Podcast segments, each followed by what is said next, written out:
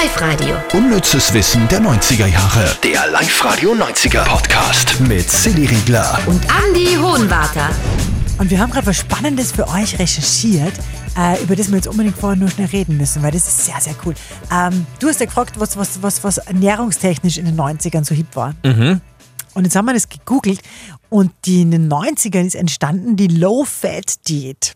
Also in den 80ern hat schon angefangen, dass man sagt, uh, das Cholesterin, das ist nicht gut fürs Herz. Und dann in den frühen 90ern ist dann losgegangen mit Low-Fat, High-Carb. Das heißt, die, die, diese Low-Fat-Geschichte hat dann dazu geführt, dass die ganze äh, Lebensmittelindustrie auf einmal diese Leitprodukte gebracht hat und Low-Fat und Fett reduziert. Das stimmt.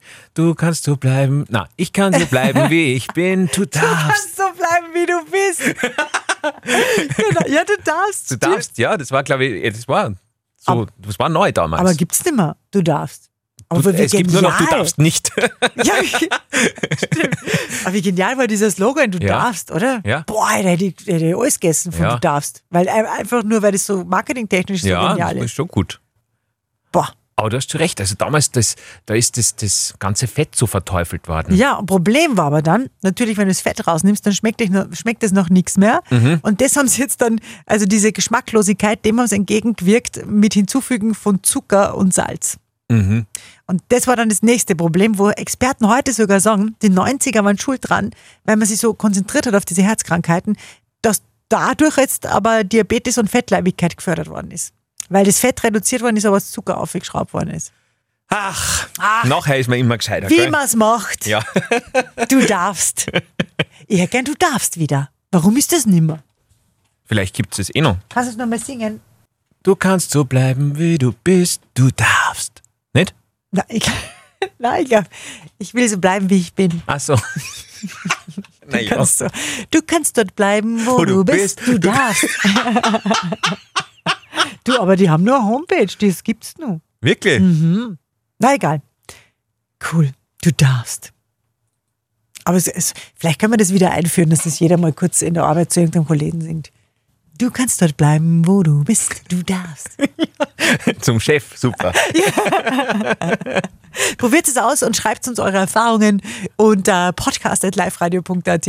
Da freuen wir. Könnt ihr es übrigens generell immer schreiben. Wir sind für alles dankbar, was irgendwie mit den 90ern zu tun hat. Oder auch nicht. Vielleicht stört euch irgendwas. Gern, gern her damit.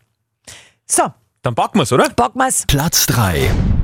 Los geht's mit der Barbie-Puppe, die tatsächlich verändert worden ist durch einen legendären Hit der 90er. Genau.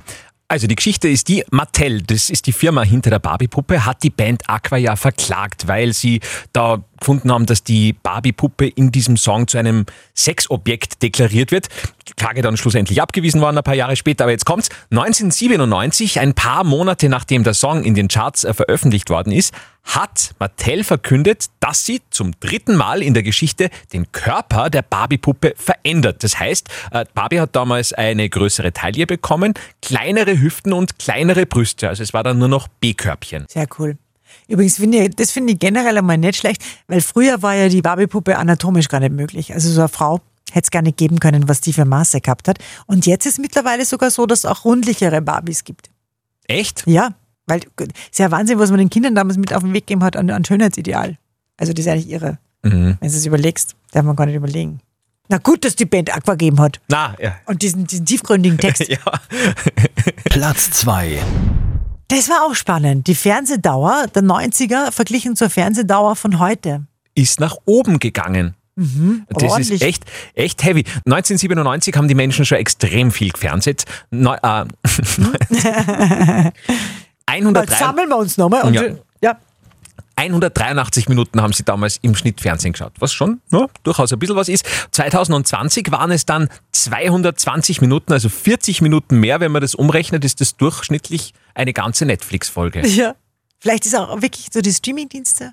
So, weil man so nebenher rennen lässt, gell? Und, Ja, und mehr Angebot. ja, Das ist halt ein Angebot- und Nachfragethema wahrscheinlich. wahrscheinlich, ja. Platz 1. Und so habt ihr Alanis Morissette noch nie gehört, wie diese Woche bei uns. Alanis ist ja, aber ich liebe, ich liebe Alanis. Du warst ja mal im Konzert, glaube ich. Zweimal war ich. Zweimal. Und Und das heuer wieder, oder? Sie ist wieder auf Tour, ja. Aber ich weiß nicht, ob, ob nein, sie kommt nicht, äh, sie kommt nicht nach Österreich, da habe ich extra geschaut.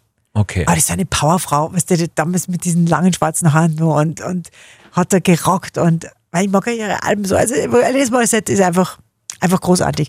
Und für alle Alanis-Fans war das dann nicht so schön diese Woche, aber äh, wir müssen es euch vorspielen, weil es echt spannend. Also Alanis ist ja 1995 groß durchgestartet, hat es aber 1990 schon mit dem Namen Alanis Nadine in der Castingshow Star Search probiert. Ja.